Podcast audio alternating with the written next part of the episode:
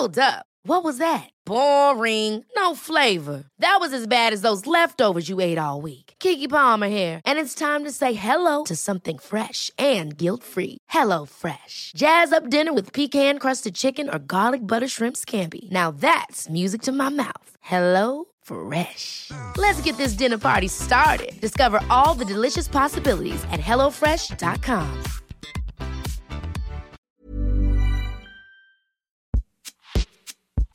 Eso cambia totalmente cómo está funcionando tu cerebro y eso hace que, digamos, te incomoda, es una fuente de tensión. Ves la hoja en blanco y dices, no sé qué hacer y haces lo primero que se te ocurre y pones una idea súper loca y de ahí investigas cómo puedes alimentarla y cómo funcionaría mejor eso y si alguien ya lo hizo antes y entonces es un proceso creativo totalmente diferente al que normalmente estás acostumbrado y digamos que eso hace que seas más creativa, va a salir un outcome totalmente diferente.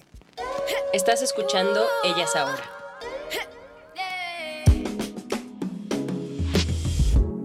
En esta ocasión platiqué con Alina Álvarez Echegaray. Ella es una creativa publicitaria con más de 10 años de experiencia. Es súper pro ha ganado premios como el ASPID y el IAB Mix. Eh, seguramente lo pronuncié mal, pero eh, son bastante importantes en la industria de la publicidad. Ella estudió comunicación en el TEC de Monterrey y también tiene una maestría en marketing digital que la hizo en Barcelona. Ha trabajado con marcas como Heineken, Tecate, Adidas, Doritos, Mini, Oreo, Ritz, entre muchas otras. También ha participado como juez de Young Lions, el festival más importante de publicidad para jóvenes, y este se lleva a cabo en más de 20 países alrededor del mundo. ¿Cómo llegué a ella? Bueno, la descubrí gracias a la recomendación de Publicitarias México. Su cuenta en Instagram es directora-creativa directora-creativa y ahí ella busca ser un punto de acceso para los que quieren ser publicistas y una comunidad inclusiva para los y las que ya lo son. El enfoque es muy educativo, ella comparte ideas y crea espacios para nuevas formas de colaboración. Y algo que me encantó de su filosofía es que cree que si nos atrevemos a compartir algunos conocimientos que podemos creer que, que son como pues secretos o muy propios, ¿no? Pero ella nos invita a compartir porque eso nos hace crecer. Entonces me llamó mucho eh, la atención eso y por eso la quise invitar porque vi que le gusta pues enseñar y vi que lo hace con mucha intención. Entonces, eso es precisamente lo que hizo en este episodio y ella es una apasionada de los procesos creativos y hablamos justo de esto.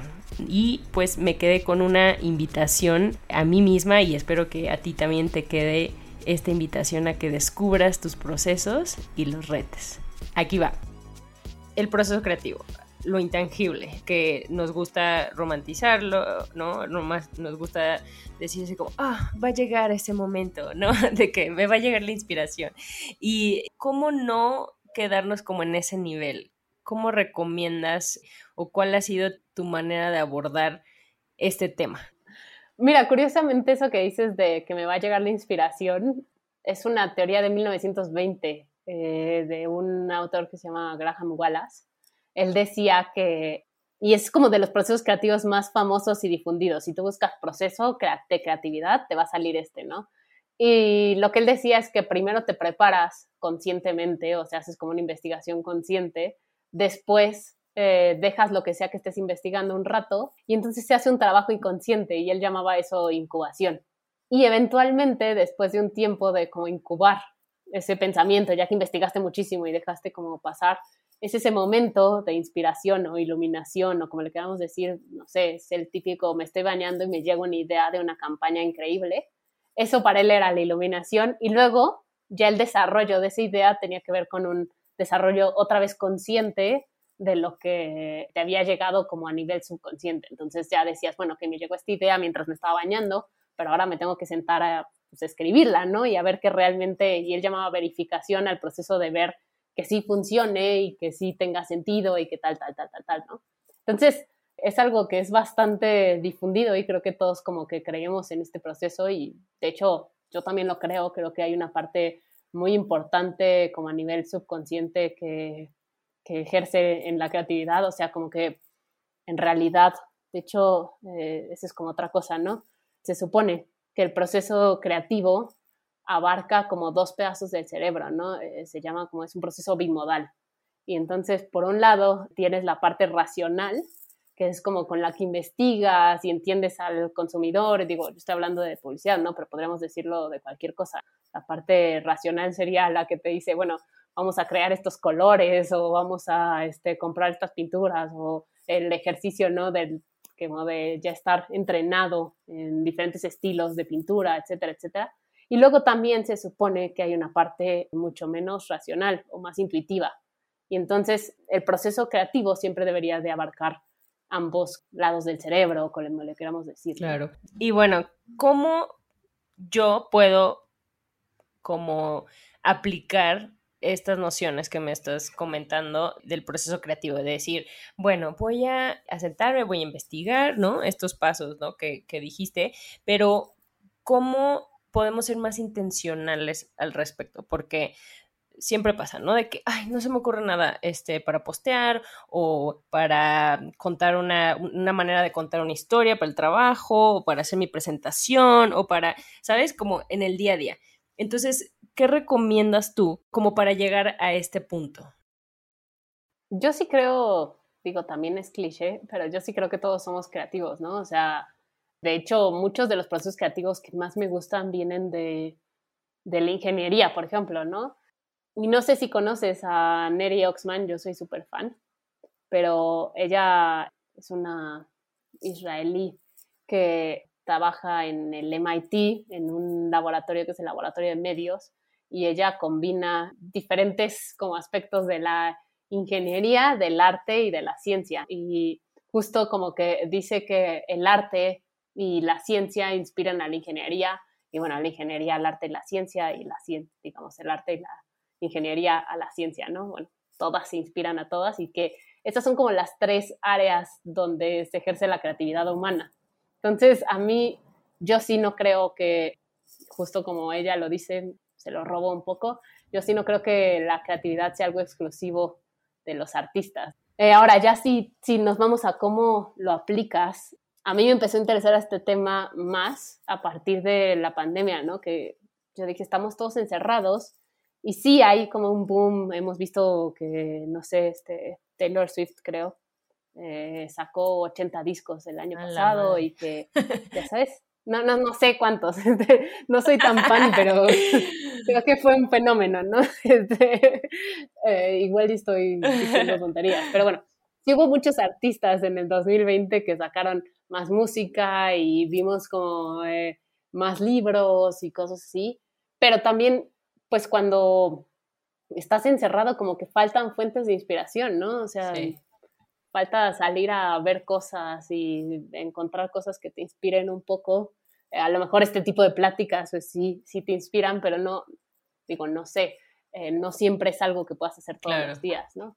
Entonces, eh, me empezó a interesar más cómo podías o qué estaba pasando con la gente en estos momentos. Y me puse a ver diferentes procesos creativos de todo el mundo. Y lo que llegué a pensar es que hay algo muy chistoso que pasa con la creatividad que tiene mucho que ver con lo que te decía antes del el proceso bimodal, que es que cuando tú empiezas a repetir lo mismo una y otra vez, por ejemplo, ¿no? Si siempre investigas en Behance y ves 30 referencias antes de hacer una campaña y después de la 30 referencia escoges una y tal, tal, tal, tal, tal, y tienes un proceso que es como muy detallado y muy específico, lo que termina pasando es que te vuelves como flojo, ¿no? Y no digo que tú te vuelvas floja, o sea, no en tu, en tu actividad, sino que tu cerebro empiece a encontrar atajos. atajos. Sí, sí, cierto. Oye, ¿cómo nos, ¿cómo nos fijamos? Porque es difícil, ¿no? Porque, bueno, yo jugaba básquet y como muchas cosas, pues es repetición, ¿no? Es entrenar, entrenar, entrenar, para que cuando llegue una competencia eh, ya sepas qué hacer, ¿no? Eh, o bueno, a veces es lo que te dicen. Entonces, y para muchas cosas lo mismo, ¿no? De que escribir, ¿cómo te haces mejor escribiendo? Pues escribiendo, ¿no? Y cómo llegar a este punto en el que primero es muy difícil tener como un proceso y una disciplina, ¿no? De, y ya cuando llegas ahí, hay que romperlo para poder mejorarlo, ¿no? Bueno, así es como lo estoy interpretando. Sí, justo eh, eso es lo que yo creo, ¿no? Eh, haces un mapa de tu proceso creativo y ahí es como mucho ejercicio de autoexaminarte. Cañón. ver qué es lo que haces primero, qué es lo que hacer después, hacer consciente cosas que haces inconscientemente.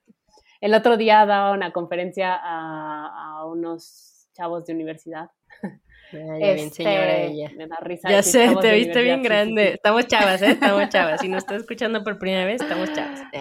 En nuestros 30. Estamos chavas, pero hay gente más chava. ya hay gente más chava. Entonces, en tu conferencia. y justo le decía a, pues a como a mi interlocutora, si es que si tú, por ejemplo, eh, al hacer un trabajo de la escuela, siempre se lo platicas porque es algo creativo, se lo platicas a tu mamá y tu mamá te dice, no, es que no te entiendo y tal, y te incomoda, pero después terminas diciendo, bueno, ¿cómo le hago para que mi mamá también lo entienda y para que cualquiera lo entienda? Al maestro le parezca padre, pero mi mamá lo entienda. Y eso hace que tu proceso creativo, o más bien que tu outcome sea mejor. Entonces parte de tu proceso y deberías de, de, mapearlo ahí, ¿no? Discuto con alguien mi idea y eh, veo qué pasa ese tipo de cosas eh, son en las que tienes que hacer como este ejercicio de autoexaminarte, porque eh, si no, ya no cuenta el proceso creativo, ¿no? Si nada más dices, ah, pues abro una presentación y me pongo a poner mis ideas, ¿qué pasó mm. antes? Esa es como la parte. Entonces hay que estar eh, examinando cada paso, ¿no? O cada decisión o cada... Sí, ¿no? Porque yo muchas veces sí siento que hay cosas que las haces en automático. Entonces me quedé con, con esto de que no, es que hay que hacerlo con más intención. Claro, no todo. Hay cosas que pues sí es mejor que sean automáticas, ¿no? Pero, pero en general está padre. Entonces, recomiendas que primero pues analicemos, que, que yo analice pues mi, mi, proceso, ¿no? Para determinada cosa. Y luego identificar como estos pasos y luego que siga ya que tienes algunos pasos, ver cuáles son clave y tal vez alimentarlos. O sea, si te digo, ¿no? Si lo platicas con tu mamá y tu mamá es la que es como el filtro y te incomoda, específicamente creo que la palabra incomodar es importante para la creatividad. Si alguien o algo en esa parte del proceso te incomoda, es importante que la tengas clara y que la uses a tu favor, ¿no? Entonces, no sé, en el caso de una agencia, a lo mejor revisar con tu jefe te choca, es la peor parte de tu trabajo, pero es cuando te incomoda y es más, le echas más ganas antes de revisarla con él porque te da miedo caer en algo que siempre te regaña, ¿no? Si, no sé, si estamos hablando de alguien que pinta, a lo mejor este, no sé, hay una frase de, de Marcel Duchamp que me gusta, que es que él dice que se forzaba a sí mismo a contradecirse para no caer en un conformismo. Entonces, él mismo pues decía, ok, ¿qué, es lo que no haría? Y hacía lo que no haría para no sentirse como conformista, ¿no? Para no quedarse con su propio sentido visual o de estética o como le queramos decir. Entonces como que encontrar esas cosas es importante y alimentarlas, encontrar esas cosas de donde salen mejores ideas y alimentarlas. Y luego, por el otro lado, otra parte importante es detectar cosas que puedes cambiar o que puedes romper o que te pueden incomodar si cambias de orden y que te pueden, digamos, detonar otro tipo de ideas. Porque en el momento en el que haces algo diferente, digamos que, no sé, siempre empiezas por investigar una idea. Entonces, siempre empiezas por investigar acerca de tu mercado y buscas en Google y ves tendencias y ves este, Google Trends y ves este, diferentes fuentes, haces un listening y bueno, te informas muchísimo. ¿Qué pasa si por una vez empiezas por bocetar una idea? Lo primero que te salga en una hoja en blanco, ¿no? O sea, eso cambia totalmente cómo está funcionando tu cerebro y eso hace que, digamos, te incomoda, es una fuente de tensión. Ves la hoja en blanco y dices, no sé qué hacer y haces lo primero que se te ocurre y pones una idea súper loca y de ahí investigas cómo puedes alimentarla y cómo funcionaría mejor eso y si alguien ya lo hizo antes y entonces es un proceso creativo totalmente diferente al que normalmente estás acostumbrado y digamos que eso hace que seas más creativa, va a salir un outcome totalmente diferente. Qué interesante porque tomaba un curso como de, de historias, ¿no? De story workshop o así y, y hablan justo de esto de, de la tensión, de ver lo que te duele, de ver que te incomoda y que eso es lo que hace interesante a los personajes, ¿no? Cuando son más complejos y, o bueno, en general en una historia, ¿no? De que también te engancha más cuando ves esto, cuando identificas esto. Y bueno, también está como muy terapéutico, ¿no? Porque es como identifica los, este, la herida. entonces me hace muy interesante ahora aplicado en los procesos. Y ahora que dice esto de cambiar el orden y así, todo esto es como un ejercicio primero jugando, ¿no? Tener esta actitud como de juego, ¿no? En el, en el, buen sentido de la palabra, aunque no sé si haya, bueno, sí, sí hay connotaciones a veces negativas de, de juego, pero esto es como para que imagines nuevas cosas, ¿no? Nuevas maneras, nuevas posibilidades, y luego, ¿qué sigue? Digo, yo aquí estoy hablando, eh, importante, del proceso del que sacas una okay. idea. No estoy hablando tanto de, por ejemplo, todas mis presentaciones, absolutamente todas las empiezo con los objetivos. No hay forma de que no empiece con los objetivos y tal vez hay una parte de antecedente o algo así, pero eso sería algo que no cambiaría porque hay un orden por algo, ¿no? Estoy planteando los objetivos para que todos estemos en la misma página antes de irme a una idea creativa, ¿no? No tendría sentido o sería difícil para mi audiencia entender que yo eh, empezara por algún otro lado, ¿no? No, no funciona tan bien.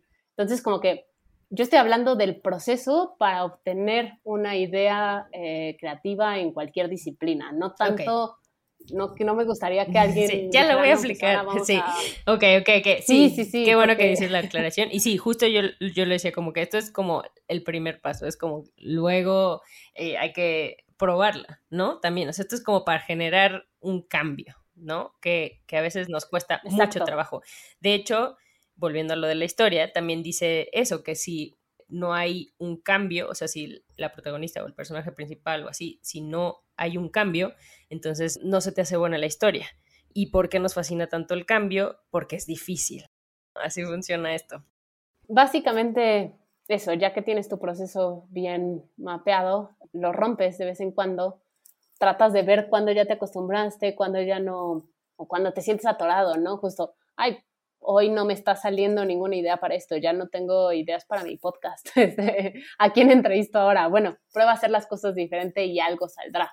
Entonces, básicamente es eso, ¿no? Eh, tratar de hacerlo continuamente, tratar de incomodarte a ti mismo continuamente y encontrar fuentes de tensión para incomodarte. Básicamente, no sé, algunos ejemplos de fuentes de tensión podría ser tratar de contradecirte a ti mismo, ¿no? O eliminar un paso de tu proceso que tú consideres esencial. Oh, muy bueno. O empezar por algún lugar donde nunca hubieras empezado. Tal vez no tengas que cambiar el proceso completo, tal vez solo tengas que cambiar alguno de los pasos, digamos, de los procedimientos dentro del proceso.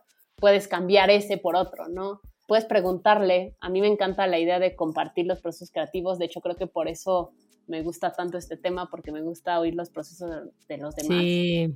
Porque así te das cuenta a lo mejor de que tu amiga, la pintora, siempre empieza por observar gente eh, bailando, sí, sí.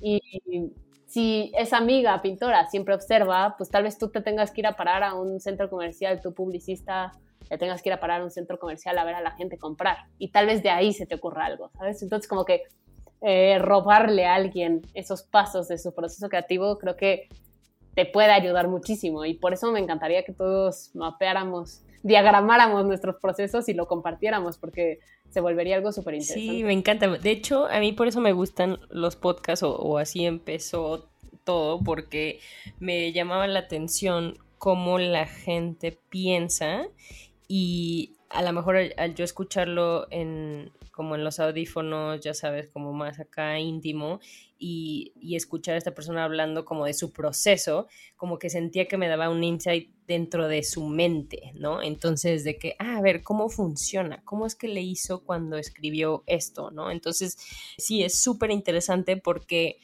nos imaginamos de una manera y a veces es completamente de otra. Entonces eso está como muy padre descubrir. Y dentro de tu exploración de procesos de las personas, ¿cuáles han sido algunos que te hayan sorprendido o algunos que digas, ah, me encantó esto, lo, lo voy a recordar? Mira, más que de personas que conozcamos, hay unos procesos que me parecen bien interesantes, porque por ejemplo, eh, hay un arquitecto, me parece, que se llama eh, Christopher Alexander, que justo planteaba que había dos partes muy importantes del proceso, una que ocurría en el mundo real y otra que ocurría en la mente. Entonces, para él, tú revisabas primero un contexto, veías como ese contexto en el mundo real y digamos que tú sacas una imagen mental de ese contexto. Esa imagen mental no es el mismo contexto del que estamos hablando del mundo real, ¿no? Sino que en tu cabeza te haces una imagen de lo que implica ese contexto. En publicidad muchas veces como un insight o un detonante de ideas. Y luego eso detona otra imagen mental que resuelve ese primer problema, ¿no? Esa imagen mental pues es como la solución en tu cabeza, pero por ejemplo para los diseñadores es muy claro. Casi siempre tienes una imagen de cómo se va a ver tu arte en tu cabeza y a la hora de pasarlo al mundo real se convierte otra vez en otra cosa. Entonces, y digo, también, por ejemplo, de mi punto de vista, ¿no? Al momento de pasar una idea a una presentación, a un video o algo así, se convierte algo que no, que yo no esperaba que pasara. Entonces, eso también es parte del proceso. Para él, por ejemplo, era muy claro esas dos divisiones entre el mundo real y la imagen mental y cómo el proceso, digamos, da la vuelta, pasa desde afuera hacia adentro y luego de adentro hacia afuera. Eso es algo que me gusta, ¿no? Hay otros más obvios, por ejemplo, estos procesos que hemos visto ya muy de ingeniería, que es como un círculo, ¿no? Donde tú, como de Lean Startup y todas estas teorías de startups, donde tú empiezas por una idea, eh, la empiezas a ejecutar, evalúas y regresas, ¿no? A pensar cómo resuelves el problema, que son como mucho más circulares. Creo que eso aplica para muchos casos, excepto eh, por ejemplo, en una campaña, pues casi siempre tienes que entregar en algún momento, entonces igual y no puedes dar tantos círculos, no es como que estés esperando a ver cómo reaccionan y la vayas cambiando, sino que pues más bien a veces es una campaña del Día de las Madres, voy a inventar, y pues se entrega el 10 de mayo, ¿no? No hay más. Entonces, este, digo, depende mucho de lo que estés haciendo, el proceso que necesitas. Claro. Y es más, no creo que deberías de trabajar siempre con el mismo proceso. Hay campañas, hay podcast, hay lo que tú quieras, no sé, eh, veo que en tus podcasts hay unos de cuatro minutos, ¿no? De una lectura de un poema. Pues claro, ese proceso va a ser totalmente distinto a los de 40 minutos, porque a lo mejor nada más es entrar a grabar y ya, no es tan sencillo. Sí, hay que cambiarle, hay que variarle.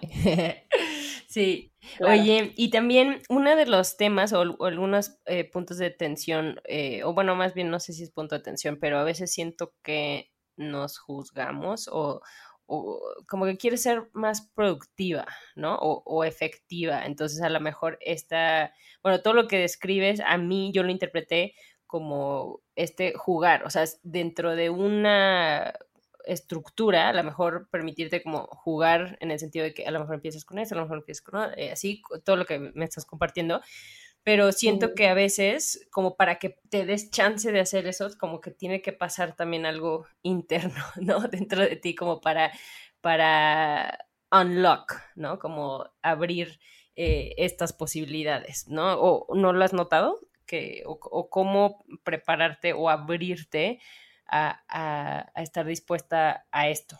Yo cuando empecé a trabajar en publicidad, es que me, me recordaste algo entré a mi primer trabajo como más formal, fue en Alasraki. Ahí estuve como dos años y me contrataron, digo, yo había hecho prácticas profesionales en estudios de diseño y este, había hecho como algunas otras cosas como freelance eh, cuando me gradué. Me fui un tiempo a vivir a Australia, hice como varias cosas desde allá.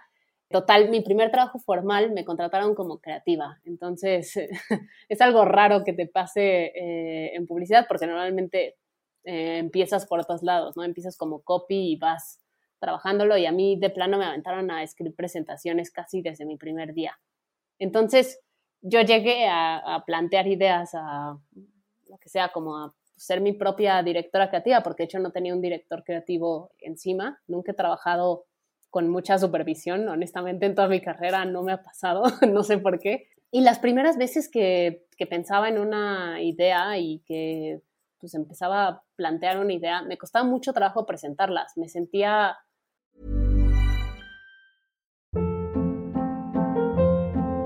Hold up, what was that? Boring, no flavor. That was as bad as those leftovers you ate all week. Kiki Palmer here, and it's time to say hello to something fresh and guilt-free. Hello Fresh. Jazz up dinner with pecan-crusted chicken or garlic butter shrimp scampi. Now that's music to my mouth. Hello Fresh. Let's get this dinner party started. Discover all the delicious possibilities at HelloFresh.com. O sea, me veía a mí misma de 22 años, enfrente de puras personas que me llevaban 15 años, que tenían mucha experiencia y tenía que yo ir a decirles cómo vender sus marcas y se me hacía súper raro. O sea, yo decía, ¿por qué me escuchan? Y me incomodaba, eh, me costaba trabajo. Siempre me mandaron a presentar, entonces como que pues no tuve mucho tiempo para sentirme así, pero sí me acuerdo que no nerviosa, pero sí incómoda. Me sentía rara, no me la creía yo sola y creo que justo ahí diste en el clavo. Eh, si algo he visto como pasar hace rato eh, antes de que grabáramos, te contaba que mi novia es diseñadora de modas, ¿no? Entonces, pues tiene también muchos procesos creativos. De hecho, ella es también clavada de sus propios procesos y, lo sigue, es muy metódica, lo sigue al pie de la letra, ¿no? Entonces también me ha tocado ver eso. Religiosamente. Así de interesante. sí, sí, sí, sí, sí, de verdad. Parece que el diseño de modas es algo como mucho más libre y no, ella es súper clavada. Sí. Y creo que algo que he visto en ella, que he visto en todos los diseñadores con los que he trabajado, que he visto eh, en mi equipo, que he visto, en fin, en muchas personas como que se dedican a cosas creativas, es que hay una parte muy, muy fuerte de duda, de no me va a salir ninguna idea, no me va a salir nada, eh, no sé qué hacer, no soy buena para esto, etcétera, etcétera, etcétera, ¿no? Y siempre lo que digo, y digo ahora que ya llevo un rato en la industria, siempre que alguien me dice es que no sé qué hacer aquí o es que eh, tengo miedo, esta idea no va a salir bien o esta campaña no va a salir bien o ya eh, estoy ciclado, no me va a salir este diseño, no entiendo qué me están pidiendo. Siempre les digo lo mismo, o sea, trabajamos en publicidad y lo digo para cualquier caso, y es un trabajo donde nadie se va a morir si no haces nada, ¿no? O sea, si mañana dejas de hacer campañas, a nadie, digo, a la marca puede ser que le importe, pero realmente a nadie le va a importar mucho, ¿no? Y no, no pasa a mayores. Entonces, como que debería ser un trabajo donde estemos jugando, justo como lo dijiste. Y creo que parte de mejorar tu proceso creativo es no tomártelo tan en serio. Entonces, hay este estudio que luego replicaron en eh, una serie de Netflix que se llama 100 Humans, ah. que básicamente la idea es que pones a dos equipos, bueno, divides, digamos, tienes 40 personas, tienes 100 personas como ellos, y los divides en dos, ¿no? Y a unos les dices que tienen que armar estas torres de espaguetis y bombones que ponen como en todos los team buildings del mundo, y que quien gane le vas a dar una medalla conmemorativa. Y al otro equipo le dices que le vas a dar 100 dólares, ¿no? Si ganan al otro grupo, digamos. Entonces los equipos compiten, siempre el equipo que compite por dinero, que tiene más presión, lo hace peor. El equipo que no tenía nada que ganar más que una medalla, lo hace mejor. O sea, como que los equipos que no están tan presionados, sobre todo en funciones creativas, funcionan mucho mejor.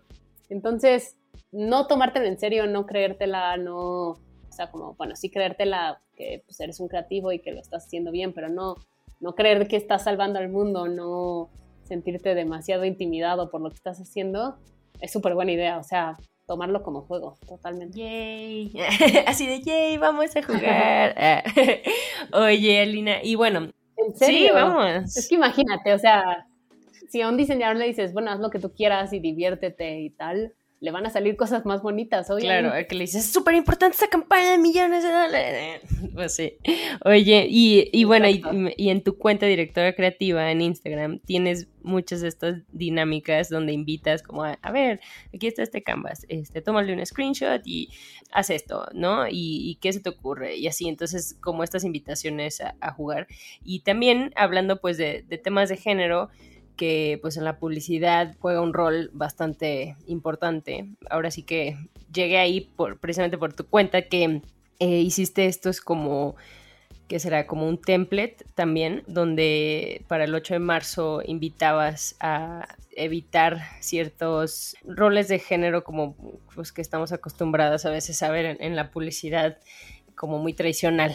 Entonces, igual hasta eso se me hizo algo padre, como una manera como de hacerlo consciente, ¿no? Porque una cosa es así como, ah, sí, eso está mal, eso está bien, como que siento que hacemos mucho eso, pero como que, no sé, me gustó este ejercicio que, dijiste de, de, como un compromiso, ¿no? De que yo, Diana Orozco, como, publicista creativa, me comprometo a hacer lo que esté en mis manos para evitar perpetuar estereotipos de género y desigualdad a través de mi trabajo. Algunas de las acciones que realizaré son etcétera, ¿no? Entonces, ¿cómo se te ocurrió esto?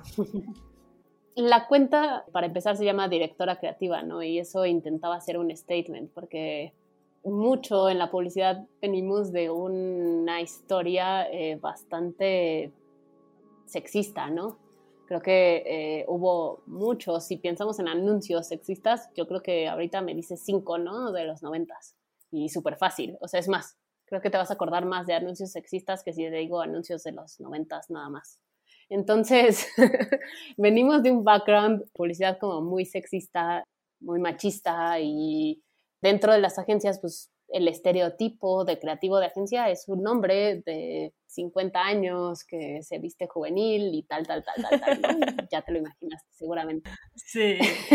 Entonces la cuenta se, se, llama directora creativa justo porque... Porque hay muy pocas. Sí. Ajá, exactamente, porque no hay tantas. Entonces, digo, cada día hay más y cada día hay más mujeres que admiro en, en la publicidad, pero realmente pues seguimos siendo pocas en comparación. Y pues era el 8 de marzo, ya iba a ser el 8 de marzo y yo dije, mi cuenta intentaba hacer algo que, si bien no su objetivo principal pues es difundir información independientemente del género o lo que sea, pues también intentaba poner al alcance herramientas para todos y todas, sobre todo, y visibilizar que sí existimos directoras creativas, ¿no? Cuando ya venía el 8 de marzo, como que dije, bueno, qué podría ser mi cuenta que realmente eh, impactara. Y pues he visto, muchas campañas, ¿no? De vamos a enseñar anuncios hechos por mujeres. O por ejemplo, yo misma hice en algún momento eh, una dinámica donde todo el mundo dijo mujeres que admirara de la industria, de las industrias creativas. Pero creo que como que en ese momento justo va mucho por lo que tú decías, ¿no? Yo creo que al final eh, la publicidad es pública y eso implica que muchas más personas de las que quieren verla, porque casi nadie quiere ver publicidad, eh, la ven. Entonces, si estamos hablando de que estamos impactando a millones de personas cada mes, tenemos una responsabilidad fuerte con lo que estamos proyectando allá afuera. Y me parece que podíamos hacer algo al respecto como industria, ¿no? Lo que enseñamos hacia afuera. Y ese formato en específico lo creé preguntando, oigan, ¿cuáles son como actividades o compromisos que debería tener alguien para no hacer publicidad sexista, ¿no? Y me fueron escribiendo, muchas veces, la verdad es que tengo unos seguidores que participan mucho y eso es muy bonito, entonces me fueron escribiendo y tomé todos sus comentarios y los redacté en esa no me acuerdo cómo le puse. no, pero eso que dices me encanta porque me, contaste toda la historia detrás de, de la cuenta, entonces, eh, con, hablando de este post, entonces me encantó. Y es muy necesario esto que, que dices y como dices, lo ideal es cuando ya no tengamos que hacer estas diferenciaciones así, pero bueno, yo también con el podcast, ellas ahora fue, porque si me preguntaban, ¿y por qué no entrevistas hombres? Y yo, pues también puedo entrevistar a todo mundo, ¿no? Pero si ahorita eh, lo que quiero es escuchar más historias diferentes de mujeres, pues, ¿qué tiene de malo? No, no es que esté eh, discriminando ni, ni nada, sino pues simplemente es el tono y pues de lo que va el, el podcast, ¿no? De conocer estas historias que yo no escuché o que no estoy escuchando, ¿no? Y que, que quiero escuchar. Entonces, eh, es un poquito lo que, lo que hay detrás y pues te agradezco mucho por ser parte de esto y de compartir y, y de enseñar y de he aprendido mucho y, pues también leyendo tu cuenta y conociéndote ahora en este formato. este, pues muchas gracias y si tienes algún mensaje final al universo, o más bien lo voy a poner de otra manera. Hay algo que recientemente escuché que me encantó, que dicen, bueno, cuando pides consejos, a veces los consejos como que expiran, ¿no? Porque son para un contexto, para un tiempo o no sé. Y a veces las preguntas, las preguntas pueden, que también pueden evolucionar, pero las preguntas se quedan más, ¿no? Y a lo mejor la manera en responderlas cambian. Para ti, ¿cuáles son estas preguntas que, que están ahí presentes? Justo creo que es qué puedo yo aportar o decir eh, que tenga relevancia e importancia. No sé cómo decirlo. O sea, no se trata de ser importante con todos, no se trata de ser eh, relevante con todos, pero siempre que eh, publico algo, siempre que, por ejemplo, yo escribo, ¿no? Siempre que estoy escribiendo algo, siempre que estoy tratando de hacer una campaña, como que pienso mucho en qué está dejando eso. Entonces, como que al mismo tiempo, cuando alguien justo me ha preguntado cómo crecer en redes sociales o cómo hacer diferentes cosas, casi siempre les devuelvo la pregunta con, pues, ¿qué me puedes decir tú que sea diferente, no? Y en ese sentido, no tiene que ser tanto tan clavado de un trabajo, no tiene que ser eh, de un movimiento feminista o no tendría que ser eh, nada muy específico, sino a lo mejor te gusta la comida, ¿no? Y me puedes hablar de diferentes tipos de arroces y yo nunca los hubiera sabido si no hubiera sido por ti. Entonces, como que siempre me gusta saber qué es lo que la gente, eh, lo que cualquiera tiene que decir, que sea diferente y que sea relevante y que impacte a otros. Creo que esa es mi pregunta. ¿Qué, qué tienes tú y qué tengo yo que decir que puede ser puede cambiarle un poco la perspectiva a los demás. No sé si la respondí. Claro, no hay bien ni mal, no hay bien ni mal, no hay bien ni mal. Súper. Alina, no sé si a ti te hayan quedado ganas de decir algo.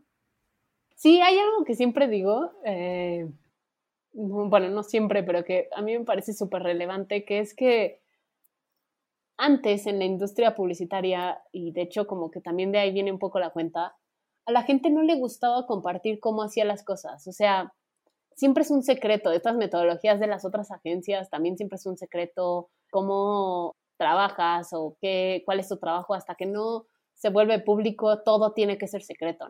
Y a mí me gusta mucho pensar que ya vivimos en otra era donde eh, todo el mundo comparte todo, donde eh, los artistas ya están un poco más a la altura de los demás porque tienen Instagram y nos enseñan cómo se ven en la mañana eh, tomando el desayuno con su esposa, o sea, como que, y me gustaría ver pasar eso mismo con todo, ¿no? Entonces, como que siempre invito a, cualquiera y te invito a ti también a compartir cómo haces las cosas y compartir tus secretos, porque creo que así es como todos crecemos. y así es como conectas también.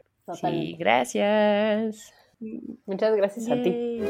Gracias por escuchar Ellas Ahora. Comparte este episodio con alguna amiga que creas que le gustaría.